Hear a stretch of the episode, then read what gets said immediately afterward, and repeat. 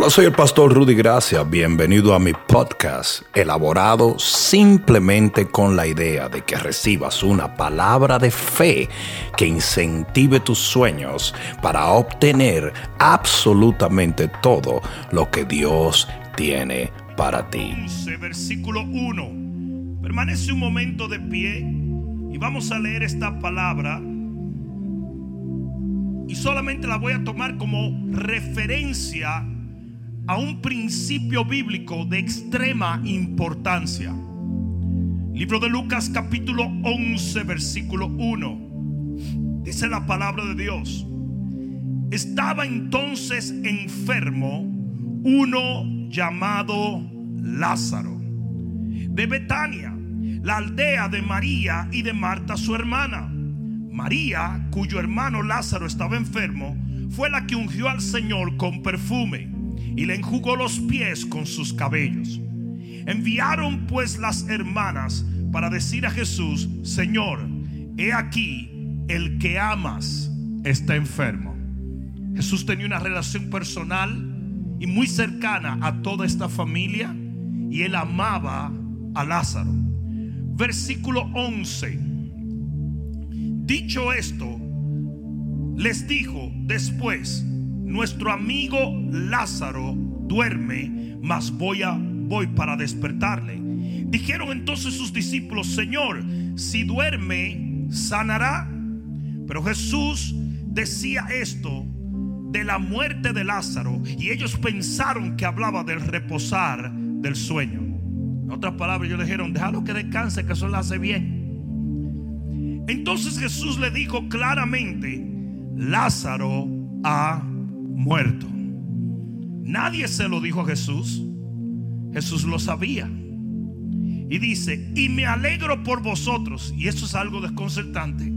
Y vas a entender el por qué dice esto. Y me alegro por vosotros de no haber estado allí para que creáis. Mas vamos a Él. ¿Cuántos pueden decir amén? Pon la mano en tu corazón y dile, Padre mío, en, no, en el nombre de Jesús, habla a mi corazón, porque mi corazón te escucha. Amén. Dale un fuerte aplauso al Señor.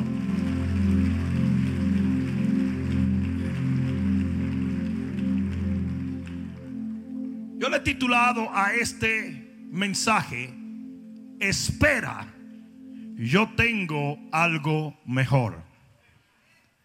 El principio que tú vas a escuchar hoy te va a enseñar a guardar tu fe hasta que el milagro que tú andas buscando acontezca.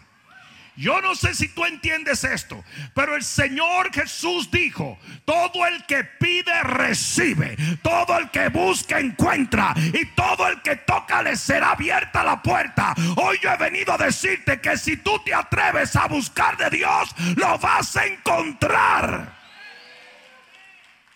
Pero hay momentos que el milagro se tarda y es imprescindible que tú aprendas a mantenerte firme en la fe hasta que el milagro acontezca, hasta que la bendición descienda, hasta que lo prometido se cumpla. Alguien debió decir amén. Pero muy bien, Lázaro se enferma. Era un gran amigo de Jesús. Y de repente comienza todo el mundo a correr detrás de Jesús. Jesús estaba en un lugar ministrando y vienen los amigos y le dicen, hey, hey, tu amigo se está muriendo, está muy enfermo. Y Jesús se quedó tranquilo. Luego las hermanas mandaron otra gente y todo el mundo estaba preocupado por Lázaro. Ellos tenían fe de que el Señor podía sanarle. Lo que no lograban entender era por qué no lo estaba haciendo. Y así mismo te ves tú un montón de veces. Tú tienes la fe de que Dios puede hacerlo, pero no tienes el entendimiento de por qué no lo ha hecho. ¿Tú sabes por qué yo sé que tú tienes fe? Porque tú estás aquí.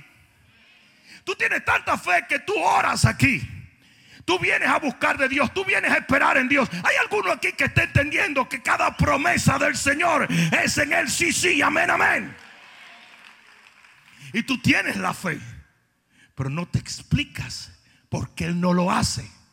Y hoy yo te lo voy a explicar. Diga que está a tu lado, chan, chan, chan, chan, con fanfarria y todo. Esta escritura enseña un principio muy importante y es el siguiente. Todos los amigos de Lázaro tenían la fe de que Jesús podía sanarle y vinieron donde Jesús a buscar un milagro de sanidad y Jesús no se los dio, pero no se los dio no porque no tenía algo en mente, sino más bien porque tenía algo más grande en mente. Jesús quería que Lázaro muriera para no sanarle, sino resucitarle para la gloria de Dios. Y hoy yo he venido a decirte en el nombre de Jesús que lo que tú le estás pidiendo no se ha cumplido, no porque Él no te lo vaya a dar, sino porque tiene algo más grande para... No, si yo fuera tú, yo le diera gloria a Dios. Si yo fuera tú, yo le diera gloria al Señor.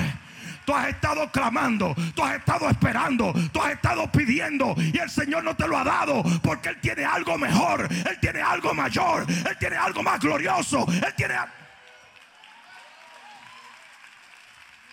Si Jesús hubiese complacido a todos los amigos de Lázaro, Lázaro hubiese recibido un milagro de sanidad.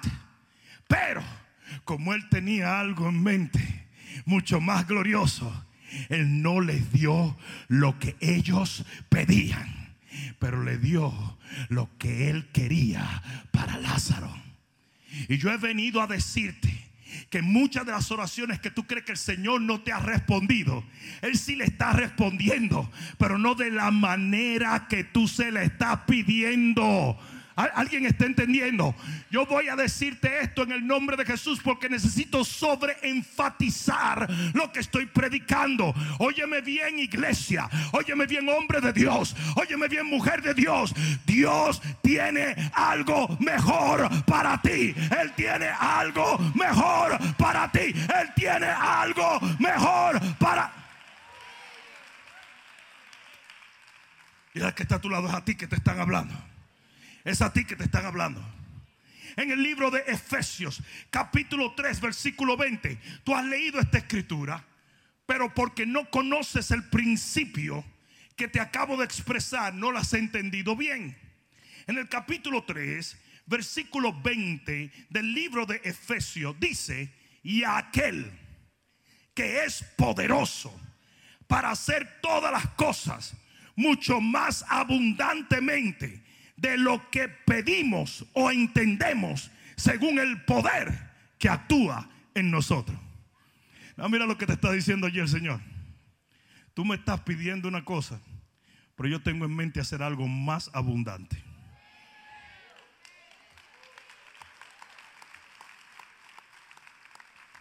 Tú me estás pidiendo casabe, pero yo tengo un croissant para ti. No sé si me estás entendiendo. No sé si me estás entendiendo. Es, que, es como los niños. Abuelita, cómprame esa paleta. Que no, que vamos para la casa a comer comida de verdad. Por eso es que las abuelas nos pusieron gordo a todos. Porque ellas no creían que eso era comida. Y el muchachito decía, yo quiero paleta. Y decía, no señor, te va a comer arroz, habichuela y carne. Y eso es exactamente lo que Dios te está diciendo. Yo no te puedo dar lo que tú me estás pidiendo porque yo tengo el poder para hacer algo más abundantemente de lo que tú me estás pidiendo. Y lo voy a hacer, lo voy a hacer, lo voy a hacer. En este nuevo año prepárate que Dios te va a sorprender con lo que tú no te imaginaste.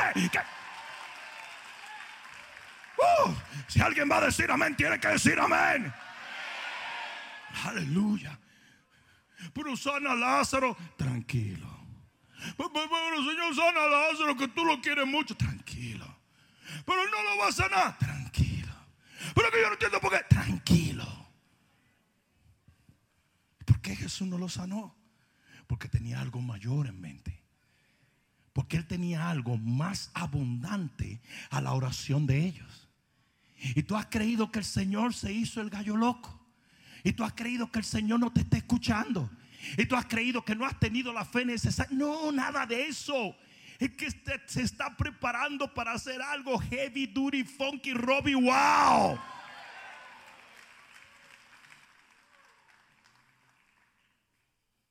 ¿Alguien está escuchando esto? El Señor va a hacer algo más abundante. Esa oración que tú tienes por tu familia, Él va a hacer algo más abundante. Eso que tú estás pidiendo en tu finanza, no, no, no. Él va a hacer algo más abundante que lo que tú le estás pidiendo. Eso que tú estás pidiendo para tu vida, tu matrimonio, tus hijos, tu casa, Él lo va a hacer más abundantemente. Óyeme bien, te lo estoy profetizando en el nombre de Jesús. Viene algo más grande que lo que te imaginas, que lo que piensas. Y, una cosa que me llama la atención ahí en el libro de Efesios es que dice, no solamente es más grande que lo que pides, sino más grande que lo que entiendes. O sea, que usted no se puede ni imaginar porque su capacidad no le va a permitir entender lo que usted no conoce. El poder de Dios es tan grande que tú estabas orando por una cosa, pero Él te va a dar una que tú ni siquiera conocías. Porque la Biblia dice cosas que ojo no vio, ni oído yo, son las que Él tiene guardadas para los que le aman. Y nosotros usamos esa escritura escatológicamente y eso es erróneo. Eso no es una escritura del cielo. Eso está hablando de las cosas que Dios hace. Usted, está, usted solamente conoce hasta el número 3 y usted le estaba pidiendo a Dios el número 2. Pues te va a salir con el número 12. Esa no la conocías, pero eso es lo que Dios tiene preparado para ti.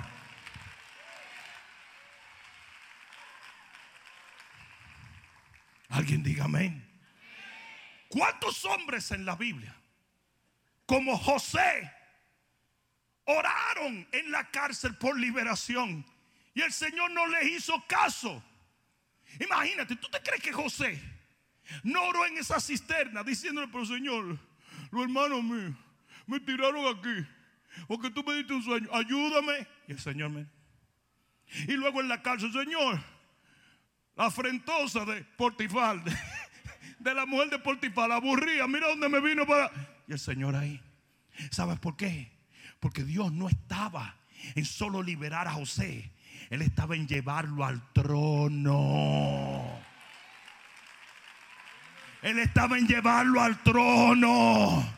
Y por eso cuando el momento llegó, porque tu momento va a llegar yo dije, tu momento va a llegar.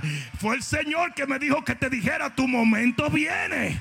Y cuando el momento de elevar a José al trono llegó, el Señor no lo sacó por la puerta de atrás, lo entró por la puerta del palacio y lo sentó en el trono, porque él tenía algo mejor.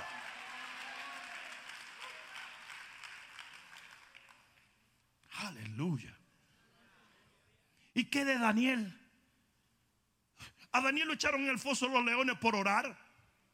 ¿Tú no te crees que ese tipo estaba orando diciendo, Señor, que no me echen mano? ¿O no? No, porque tú sabes que uno es un pechugú.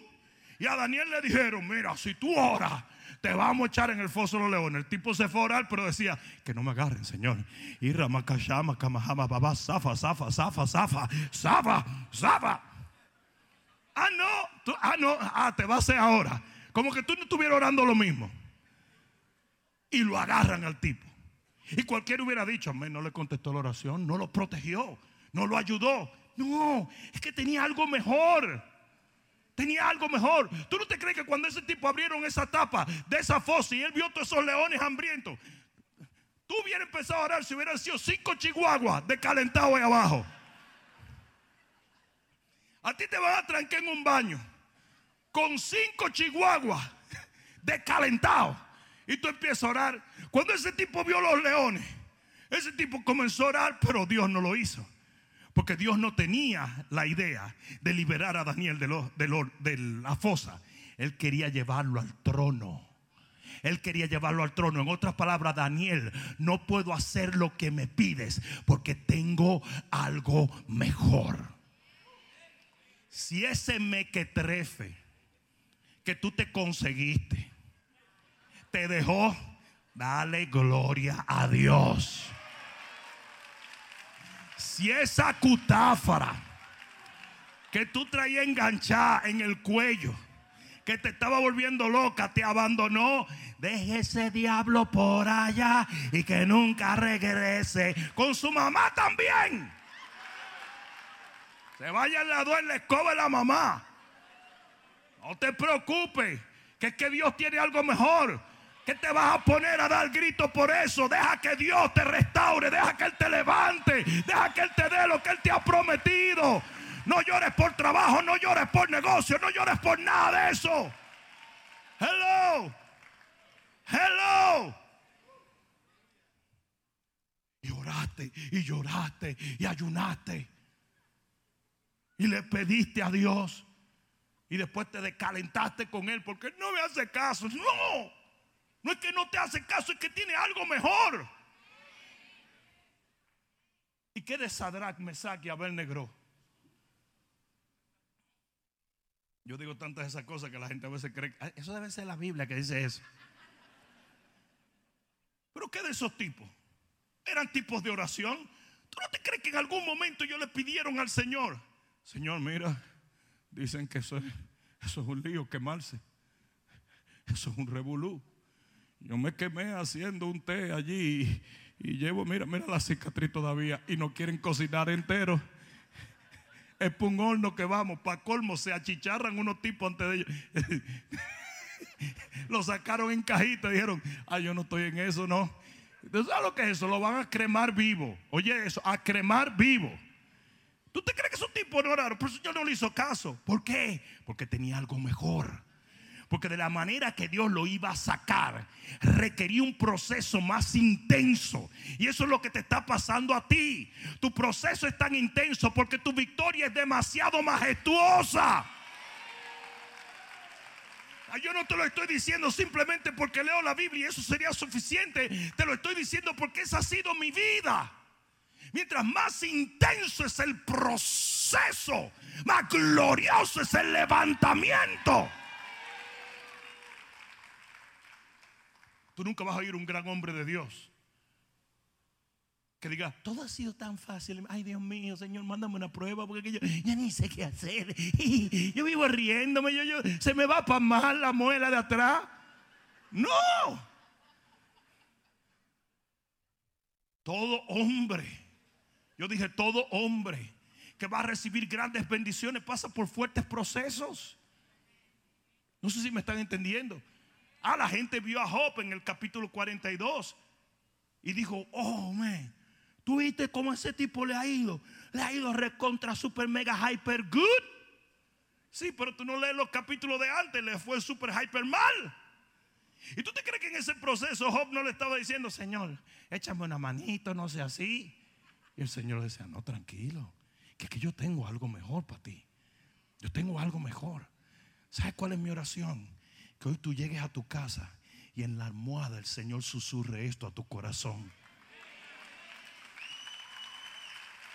I got you, baby. I got something better for you. Yo tengo algo mejor para ti. No te agüites, no te achicopales. No te desesperes. Tengo algo mejor para ti.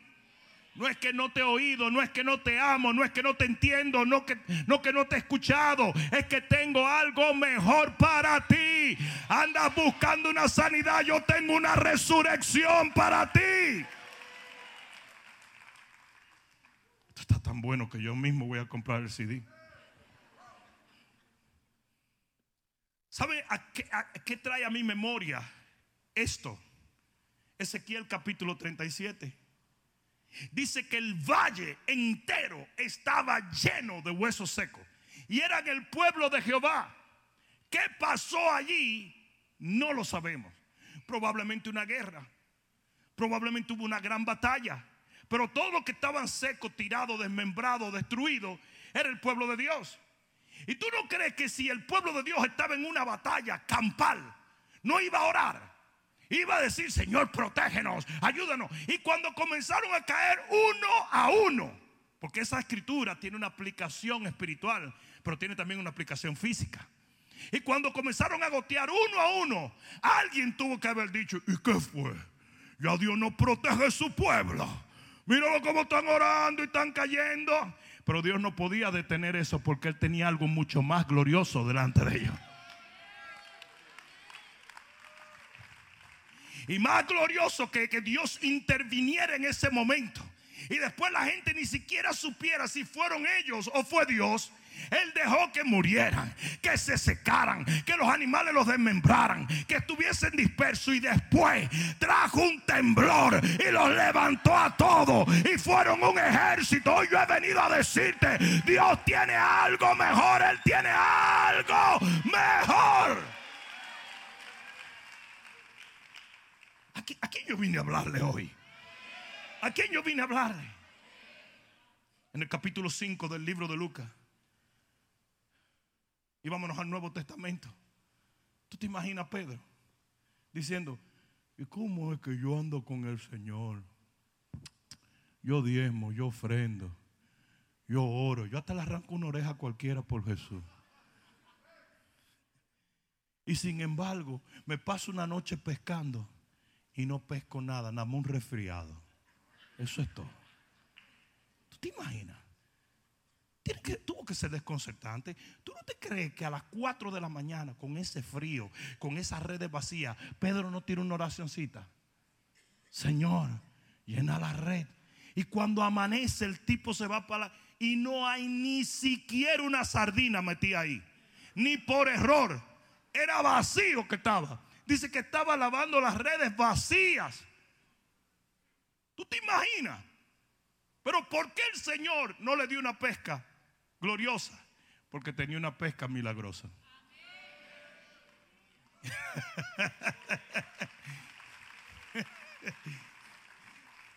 Él tenía una pesca tan maravillosa que tomaba un proceso más largo. Y cuando vino la bendición de Dios, la bendición de Dios fue mejor que la que Pedro estaba esperando. Lo más que Pedro estaba esperando era una bendición de una red llena. Pero cuando el Señor le dio, no había barca que sostuviera la bendición. Y yo te estoy tratando de decir a ti en el nombre de Jesús, va a ser mucho más de lo que entiendes, de lo que oras, de lo que imaginas y de lo que esperas.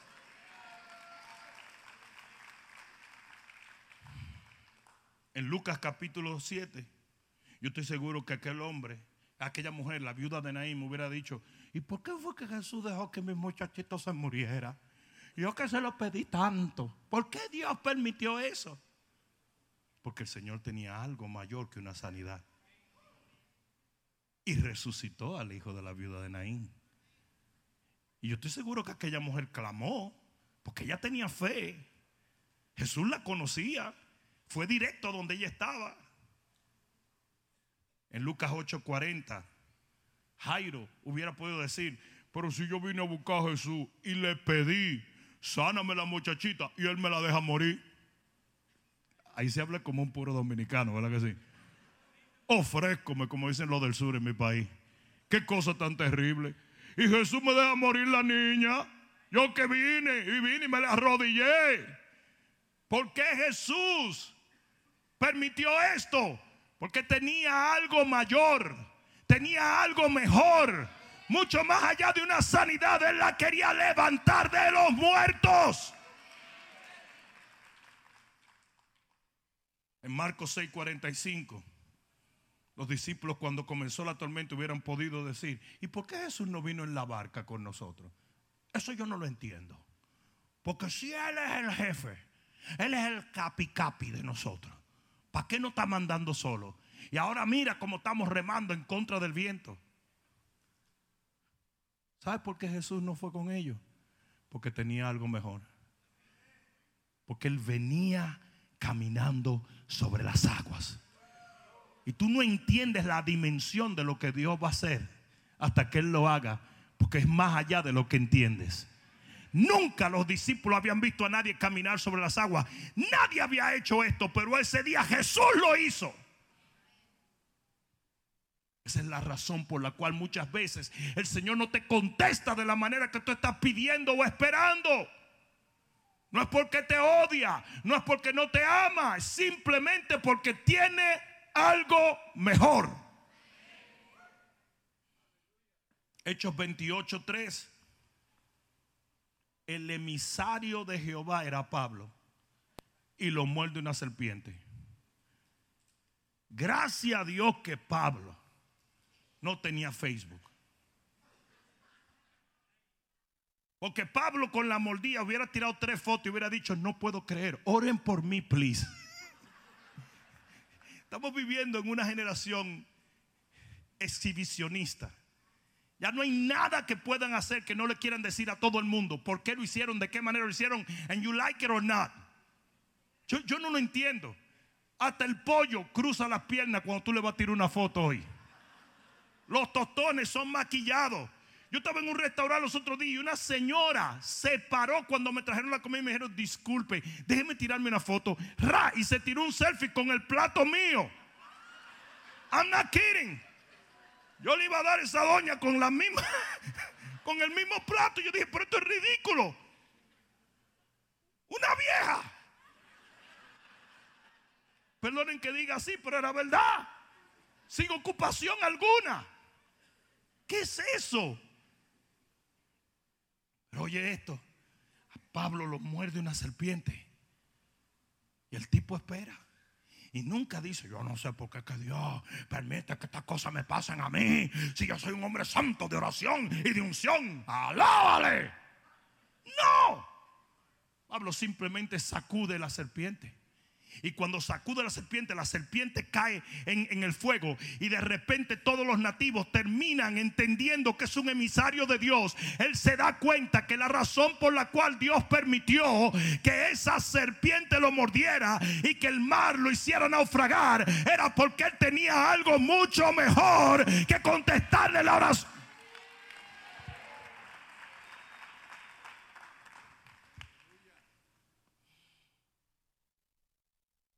En Hechos capítulo 20 vemos a un joven en la iglesia que se llama Eutico, que se cae de una ventana y se muere. Y Tremeburcia Agripina Lenguemime dijo, mira, tantos cristianos y tanto orando y tanto Pablo predicando y ese pastor muy crean en Dios y se murió Eutico. Porque la gente siempre es ávida para señalar cualquier cosa negativa. Quizá hubieron rumores en un, por un momento. El Señor nos protegió a Utico. Y Utico era un muchacho de Dios, por eso estaba en la iglesia. Uno nunca sabe lo que va a pasar. ¿Por qué el Señor permitió que Utico se fuera por esa ventana? Porque tenía algo mejor. Porque lo iba a levantar de los muertos. Y Utico se iba a convertir en un testimonio nunca visto, en un hombre entre un millón. ¿Alguien está entendiendo? Y así mismo va a ser contigo, contigo, contigo, contigo. Él va a dejar pasar ciertas oraciones, porque cuando Él derrame su gloria sobre ti, va a ser algo tan notorio que no lo vas a poder contener, como Pedro no pudo contener la gran pesca. Yo he venido a decirte, Él tiene algo más grande, Él tiene algo mejor, Él tiene algo algo. Aleluya. Si este principio se demuestra en Hechos capítulo 3, dice que había un hombre sentado a la puerta del templo y el hombre le pide unas moneditas a Pedro y a Juan. Dice, oye, estoy necesitando un préstamo. Yo voy a necesitar que ustedes me den algo. Y ellos le dijeron no. Le dijeron que no. Porque así hace Dios. Le dijeron no, no te vamos a dar lo que tú quieres, pero te vamos a dar lo que Dios quiere. Y lo que Dios quería para él era más poderoso y glorioso que lo que él estaba pidiendo. Si ellos le hubiesen dado unas monedas a ese hombre, ese hombre va a Subway y se compra un sándwich y un café, y eso hubiese sido el día, nunca hubiese conocido el nivel de la gloria de Dios que termina conociendo cuando ellos le dicen, plata y oro no tengo, pero lo que tengo te doy. En el nombre de Jesús de Nazaret, levántate y anda. Y en ese momento toda su ruina, todo su dolor, toda su enfermedad se fue. Aleluya. Yo dije, aleluya. Hay veces que estamos pidiéndole al Señor un par de moneditas. Hay veces que le estamos pidiendo cosas que no tienen sentido. Y lo bueno y lo maravilloso es que Dios te dice, mm, mm". ¿cómo te dice Dios? O sea que no todos los no de Dios son negativos. Porque en realidad no es un no, es un espérate. Yo tengo algo mejor. Get something better. ¿Sí o no? ¿Sí o no? Si tú aprendes esta lección, tú vas a aprender a esperar en Dios en fe. Tú vas a tardarte mucho más en ponerle una etiqueta a tus fracasos. Porque mucho de lo que tú llamas un fracaso no es ningún fracaso, sino la antesala de tu mayor victoria. Tú vas a aprender a nunca decirme falló Dios, porque Él nunca falla. Él es fiel y verdadero. ¿Alguien entendió eso? En Getsemaní, Jesús le pidió algo al Padre. Le dijo, si tú quieres, pasa de mí esta copa. ¿Sabe lo que Dios le dijo? Porque yo tengo algo mejor. ¿Sabe lo que hubiera pasado si el Padre contesta esa oración de Jesús? Todito nosotros tuviéramos en filita india para el lago de fuego. Pero Jesús se lo pidió. Dijo, si tú quieres, pasa de mí esta copa. Y el Padre dijo, no quiero. No quiero. Y si Jesús hubiese sido como somos nosotros, Él hubiera dicho, ¿cómo es, man? ¿Cómo que tú no quieres? Ah, tú me vas a tirar aquí a, la muerte, ¿verdad? ¿Tú sabes lo que duelen los clavos atravesados aquí? Yo no he pecado. Dijo, mm, mm, yo tengo algo mejor. Yo tengo algo mejor. Y si nosotros tuviéramos la humildad que tenía Jesús, de someternos a la voluntad de Dios, sabiendo que la voluntad de Dios es agradable y perfecta. Nosotros facilito hubiésemos hecho lo que hizo Jesús en cada situación. Ok, que no se haga mi voluntad, sino la tuya, porque yo te conozco y yo sé que tú vas a terminar dándome mucho más de lo que yo me imagine, de lo que yo crea, de lo que yo anhele, de lo que yo piense.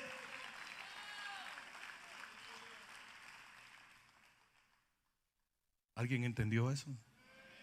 Tú tienes que vivir dándole gracias a Dios constantemente, no solamente por las oraciones que Él contesta, sino por las que Él no te contesta.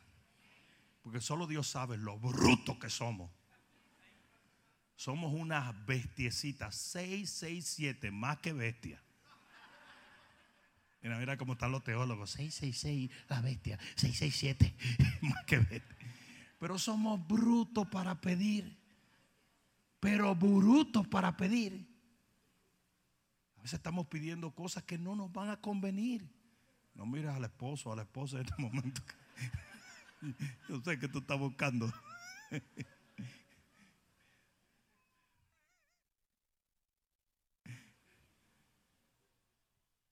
Tienes que darle gracias a Dios por lo que Él te dice que no.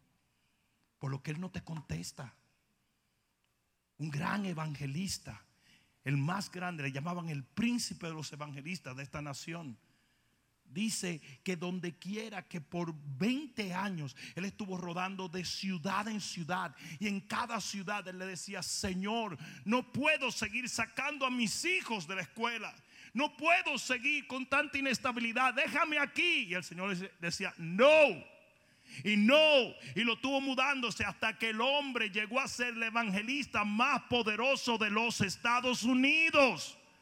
El proceso fue fuerte, pero la bendición fue gloriosa. Y así mismo es contigo. El Señor te tiene en un proceso. No es lo mismo usted pararse en el drive-thru de McDonald's y comprar unos chicken nuggets y comprar unas papitas que te la dan en cinco segundos. A tu ir a casa de tu abuelita que cocine un sancocho, el único santo evangélico. Es un proceso más intenso, pero la bendición es más gloriosa, ¿sí o no? ¿Sí o no? Cuando usted se come esos chicken nuggets, el diablo está bajando por el esófago. Eso se abraza al intestino y te golpea el ombligo, te muerde el intestino delgado y sale con violencia. Sale dando gritos y gemidos indecibles a las 3 de la mañana después de cuatro sueños con Satanás mismo, el papá de los chicken McNuggets.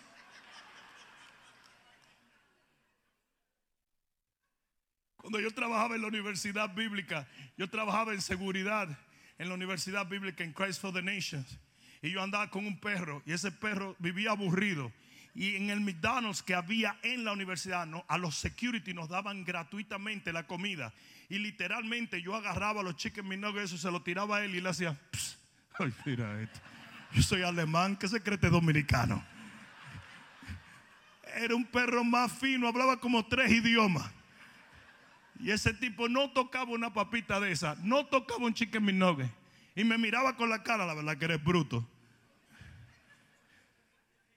Los procesos fuertes te llevan a las victorias mayores. No sé si me están entendiendo. No sé si me están entendiendo. ¿Alguien comprendió eso? ¿Alguien entendió eso? Mira lo que el Señor le dice a Moisés. Y esto parece totalmente una locura. Le dice Moisés, ve y dile a Faraón que deje ir al pueblo.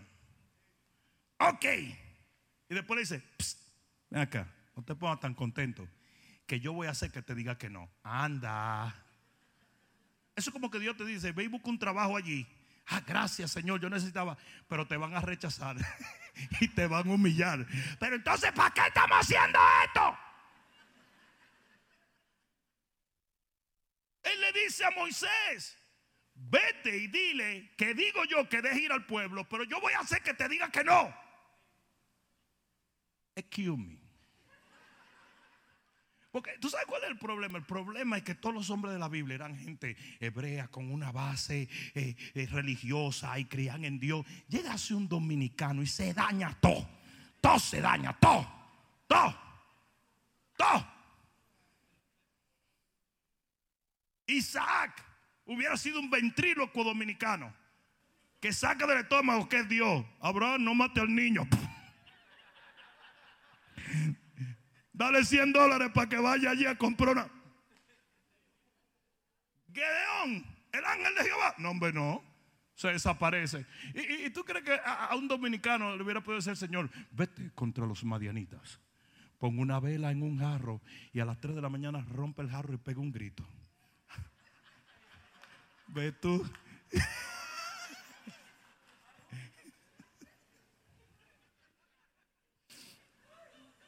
Está bien. Le dice el Señor, te van a decir que no. Y dice, ¿y qué yo voy a ganar, Señor? Con que Él me diga que no. Ah, la negativa va a traer una mayor gloria. Cuando Él te diga que no, yo voy a aumentar mis maravillas. Y así mismo te hace Dios todo el tiempo.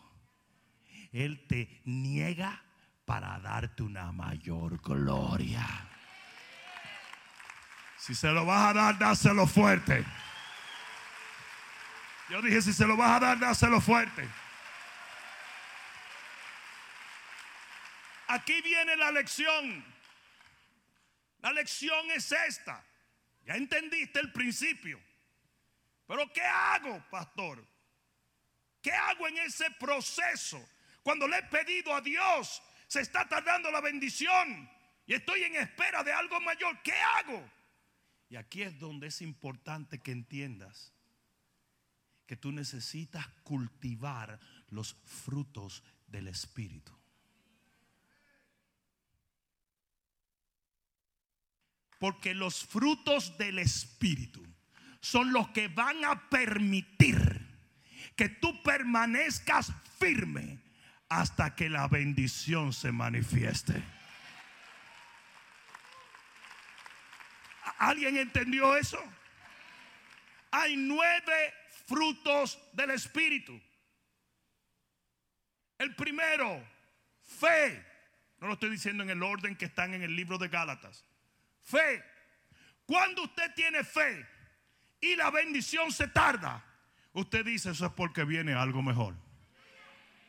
Y yo estoy creyendo que esto va a resultar para más gloria, para más unción, para más bendición.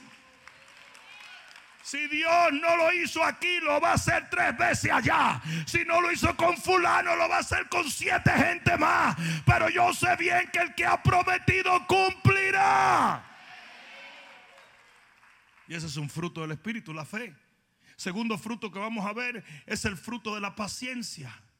Y la Biblia dice que seamos imitadores de aquellos que por la fe y la paciencia heredan todas las promesas. Y cuando usted tiene paciencia, usted aprende a esperar creyendo que se va a cumplir aquello que Dios determinó. No sé si alguien me está entendiendo. Usted tiene que entender que todo, óyeme bien, todo lo grandioso lleva tiempo. Lo voy a decir otra vez, todo lo grandioso lleva tiempo. Y lo digo una vez más, todo lo grandioso lleva tiempo.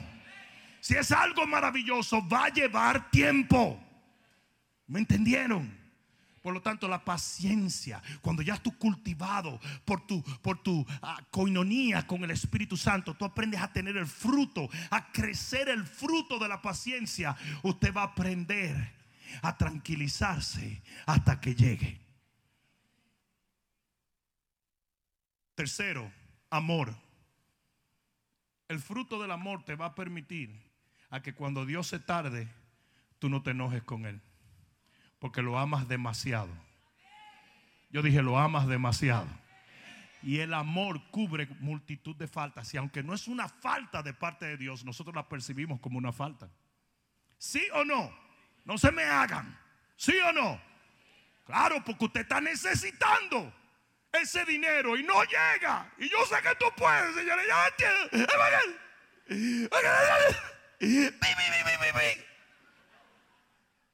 Pero cuando tú le amas, yo dije cuando tú le amas.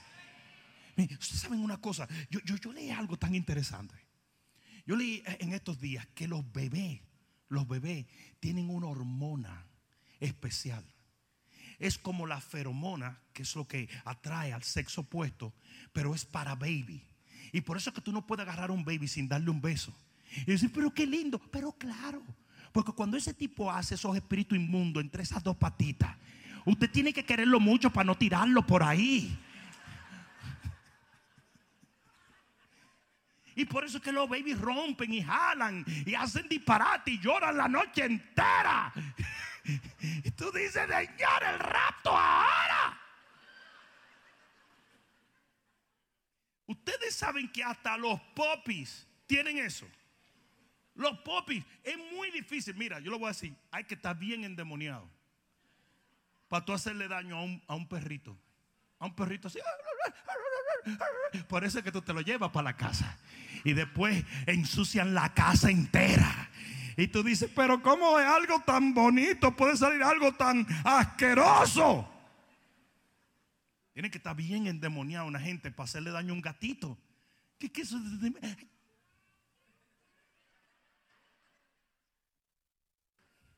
Yo tenía un gatito, ¿te acuerdas, Marisol? Un gatito bien bonito. Y el, gatito, y el, sí, y el gatito fue así, entró a la habitación de mi papá y mi papá acababa de, comprar una chacabana de hilo bellísima, bellísima.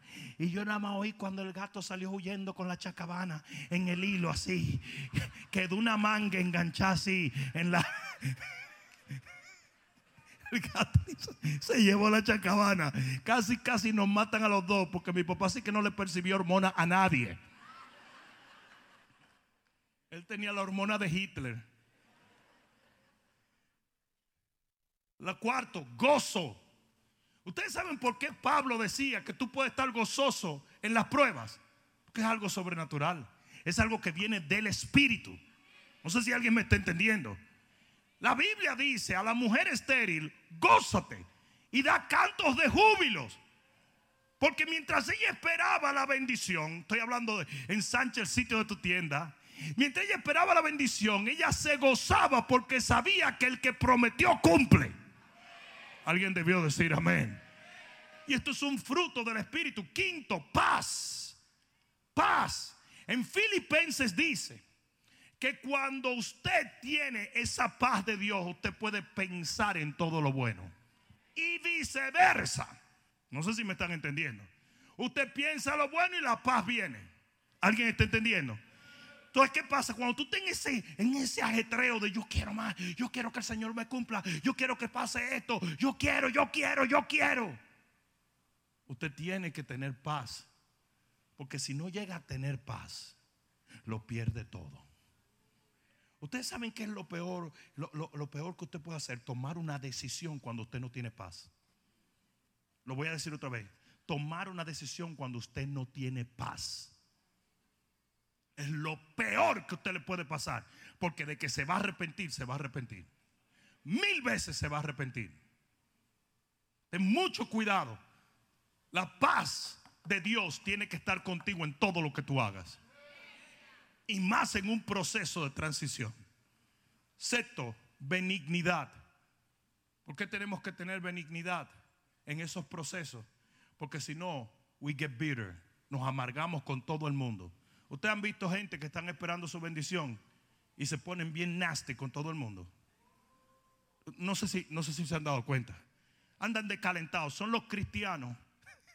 Parece que lo bautizaron en agua de limón porque son los cristianos más antipáticos y pesados. Usted ven toda esa gente que, que, que, que, están criticando siempre. Esas son falsos profetas. Esas son gente. ¿Ustedes usted creen que esa gente sabe lo que están hablando? Ellos no saben nada. Lo único que ellos tienen un odio y un amargue tan terrible por todo el mundo que no soportan ver a alguien disfrutando en la libertad de Cristo. No tienen el fruto de la benignidad. No sé si me están entendiendo. Luego viene la bondad que no es solamente sentirte bien contigo mismo, sino hacer el bien a otros. No sé si me están entendiendo. No sé si me están entendiendo. ¿Alguien entendió? Cuando el muchachito que tenía los panes y los peces entregó los panes y los peces, nadie le había prometido lo que iba a pasar. Y él, esperando en Dios, sin saber lo que Dios le iba a dar, él entregó eso. Y hay gente que como tienen el fruto de la bondad, de lo poco que tienen, suplen la necesidad de otro. Como aquella viuda. Aquella viuda no tenía un montón, pero suplió la necesidad de otro mientras ella esperaba por su milagro. ¿Alguien entendió eso? El otro fruto es mansedumbre. Y mansedumbre es muy importante en las transiciones y en las esperas de la bendición mayor que Dios tiene, porque sin la mansedumbre usted se revela contra Dios y contra los hombres. ¿Por qué? Porque ese proceso es doloroso. No me vengan con cosas, los procesos son dolorosos. Y finalmente, el último de la mansedumbre es templanza. Y templanza en inglés es long suffering, quiere decir aguantalina. Usted tiene que tener aguante, compadre, para usted resistir hasta que el proceso termine. Escucha, comenzamos hablando de Lázaro. Comenzamos hablando de la gente alrededor de Lázaro. Todos, digan todos. Todos tenían fe. Todos amaban a Lázaro. Todos sabían que Jesús podía hacerlo todos andaban buscando lo mismo, lo mejor para Lázaro. Andaban buscando un milagro, pero Dios tenía algo mejor.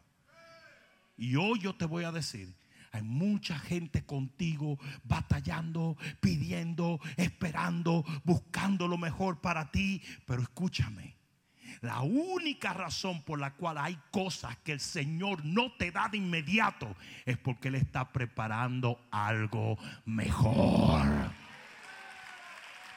Me hubiera encantado que alguien dijera amén. Él está preparando algo mejor. Ellos buscaban un milagro de sanidad y Dios quería resucitarle. Hoy he venido a decirte, espera en Dios, espera en Dios, espera en Dios. Tu milagro va a llegar, tu bendición va a llegar. Ten templanza, ten bondad, ten amor, ten paciencia. Ya viene, ya viene, ya viene, ya viene, ya viene. Oh, no, no, no, ponte de pie y dale un grito de gloria al Señor si tú lo crees. Aleluya. Aleluya. Aleluya. Aleluya. Aleluya.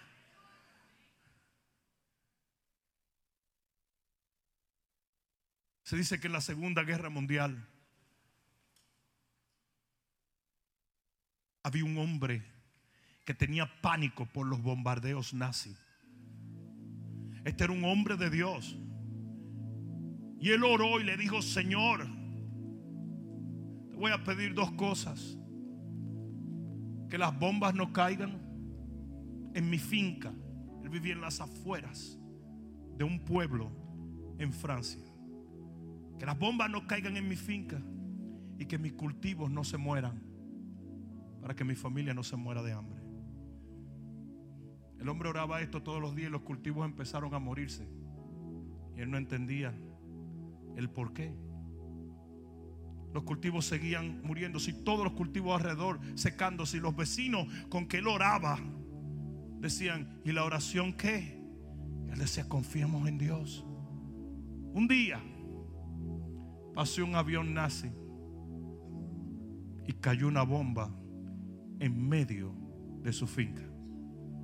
Pero esa bomba bajó tan profundo que explotó aguas subterráneas que comenzaron a rodar por todos los cultivos y se salvaron todos los cultivos.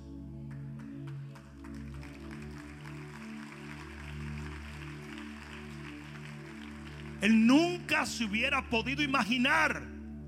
Por lo tanto, él nunca hubiese podido orar lo que Dios tenía en mente era demasiado espectacular, demasiado maravilloso y demasiado dramático para que su mente finita comprendiera esto. Y hay veces que usted tiene que decir, como Job dijo, las cosas que yo estaba hablando eran demasiado maravillosas para que yo lo entendiera. Usted tiene que llegar a un punto donde usted comprenda que Dios es más sabio que usted que usted no tiene por qué andar acusando a Dios cada cinco minutos.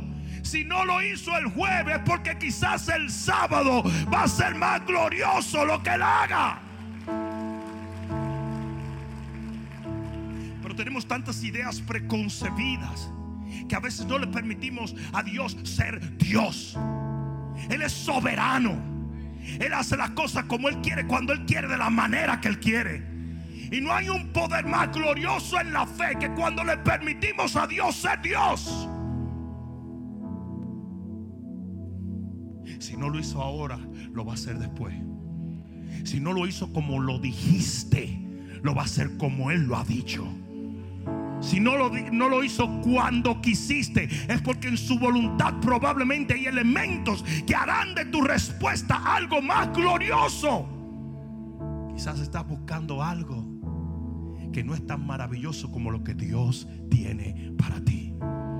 ¿Alguien está entendiendo?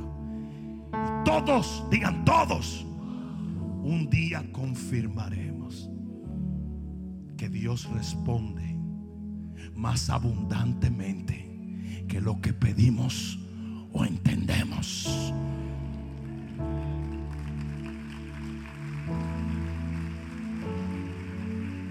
Acércate un momento.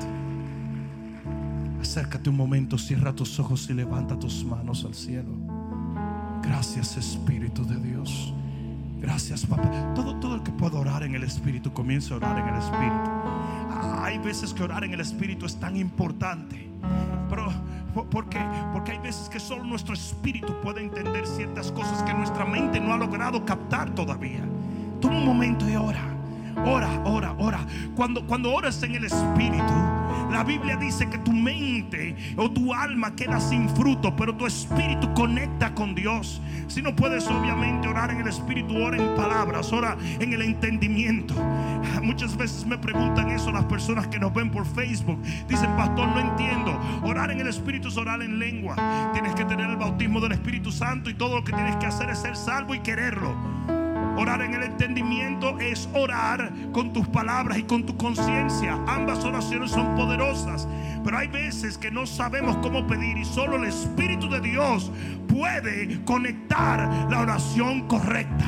Levanta tus manos, cierra tus ojos y vamos a orar un momento. Todo el mundo orando, orando, orando, orando. El que puede orar en el Espíritu, ora en el Espíritu. Oh, gracias Espíritu de Dios. Gracias Señor. Gracias Señor. Gracias Señor. Gracias Señor, aleluya. Más allá de lo que estás pidiendo, más allá de lo que estás esperando, más allá de lo que estás anhelando, Dios tiene algo mayor, Él tiene algo mejor, Él tiene algo.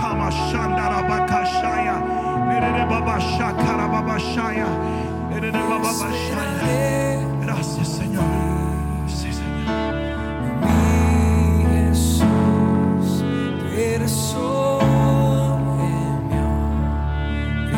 Mi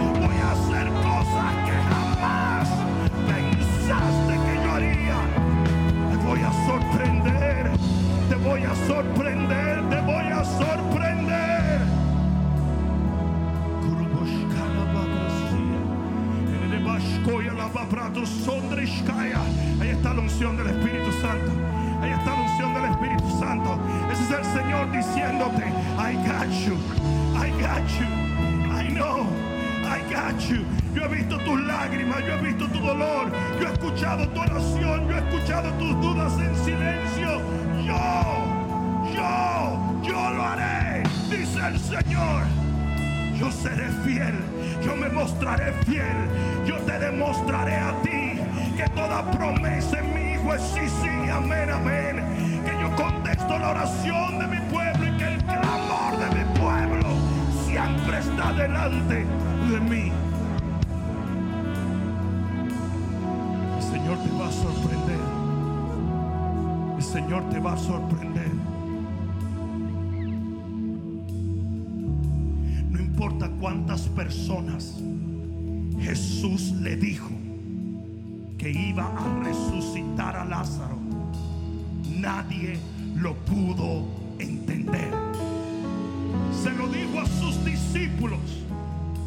y no lo comprendieron. Se lo dijo a la familia de Lázaro y no lo entendieron.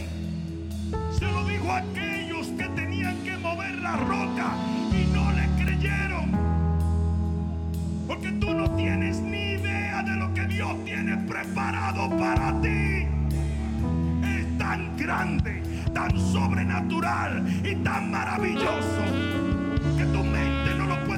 concebir tu alma no lo puede entender, tu corazón no lo puede discernir.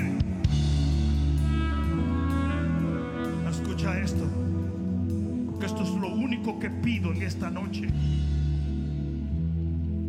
El hombre que estaba sentado a la puerta del templo, como no recibió lo que él estaba pidiendo, dice que fijó en ellos sus ojos, esperando recibir algo.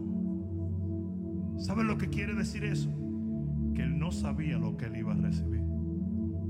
Que él no entendía lo que Dios tenía preparado. Que él no comprendía cómo llegaría la respuesta. Pero él tenía la fe de que iba a llegar. Alguien debió decir amén. Yo dije, alguien debió decir amén.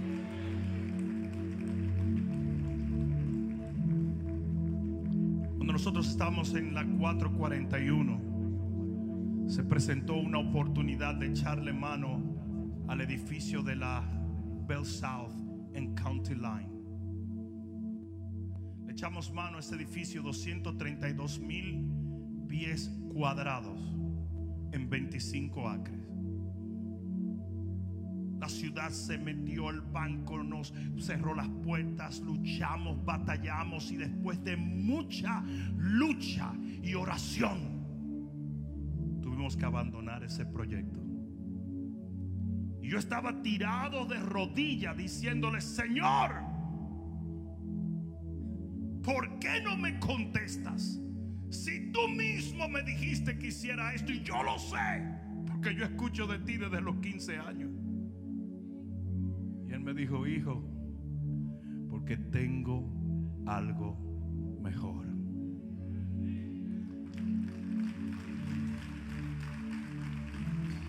Me dijo, lo que hiciste te entrenó para creerme por algo mayor.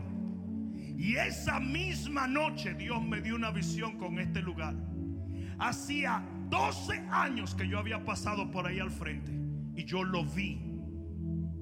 Escucha esto, cuando yo veo esto, yo digo, yo he visto este edificio. Algo está pasando con ese edificio. Y salgo corriendo y llamo a un corredor de bienes raíces y le digo, oye, hay un edificio que era de los mormones. Yo pensaba que era de los mormones. Hay un edificio que era de los mormones. Y está por allá, por, por, por, por, por la 27, por allá. Está, averigua qué está pasando con ese edificio.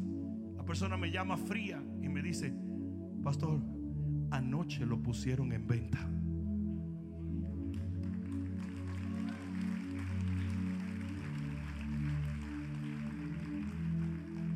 Y de un proyecto que nos iba a llevar siete años, de la noche a la mañana entramos aquí.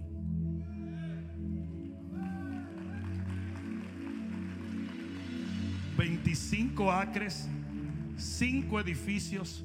...por la mitad del precio... ...de lo que íbamos a construir aquel... ...un auditorio de cuatro mil asientos... ...cocina... ...cuarto para niños...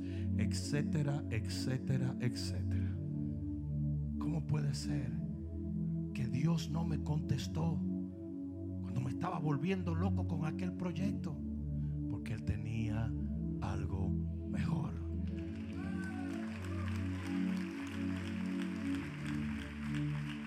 Y el que no conoce de estos principios espirituales critica a este pastor diciendo, uy, ¿qué pasó con aquel edificio? Eso no sabe nada de cómo Dios hace las cosas. No, en matemática, en geometría más bien, la distancia más corta entre dos puntos es la línea recta que los une. Eso no funciona en la matemática o en la geometría de Dios. Tú puedes hoy desayunar en Egipto y almorzar en la tierra prometida. Pero le tomó años y décadas al pueblo llegar de un punto a otro. ¿Por qué? Porque para Dios un año es como mil días y mil días es como un año. Quiere decir que la matemática de Dios es muy diferente a la nuestra. Entonces usted no puede juzgar a Dios como si Dios fuera un hombre. Y usted no puede de inmediato no recibe lo que usted pidió decir, me falló Dios. No, no. Se está preparando para algo que no entiendes, para algo que no comprendes. Si se lo vas a dar, dáselo fuerte.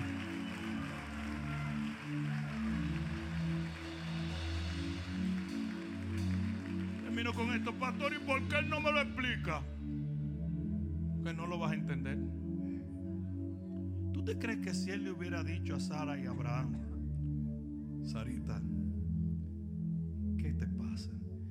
Ay, Señor, ¿cómo que se llama la china esa que me tiene loca? La asiática. Ah, la asiática me duele. Wow, Sarita. Tú tienes 32 años y te duele la asiática y tú vas a parir a los 100. ¡Ay, mátenme mejor! ¡Mejor mátenme! Mira, Abraham, echa para allá que yo te mato.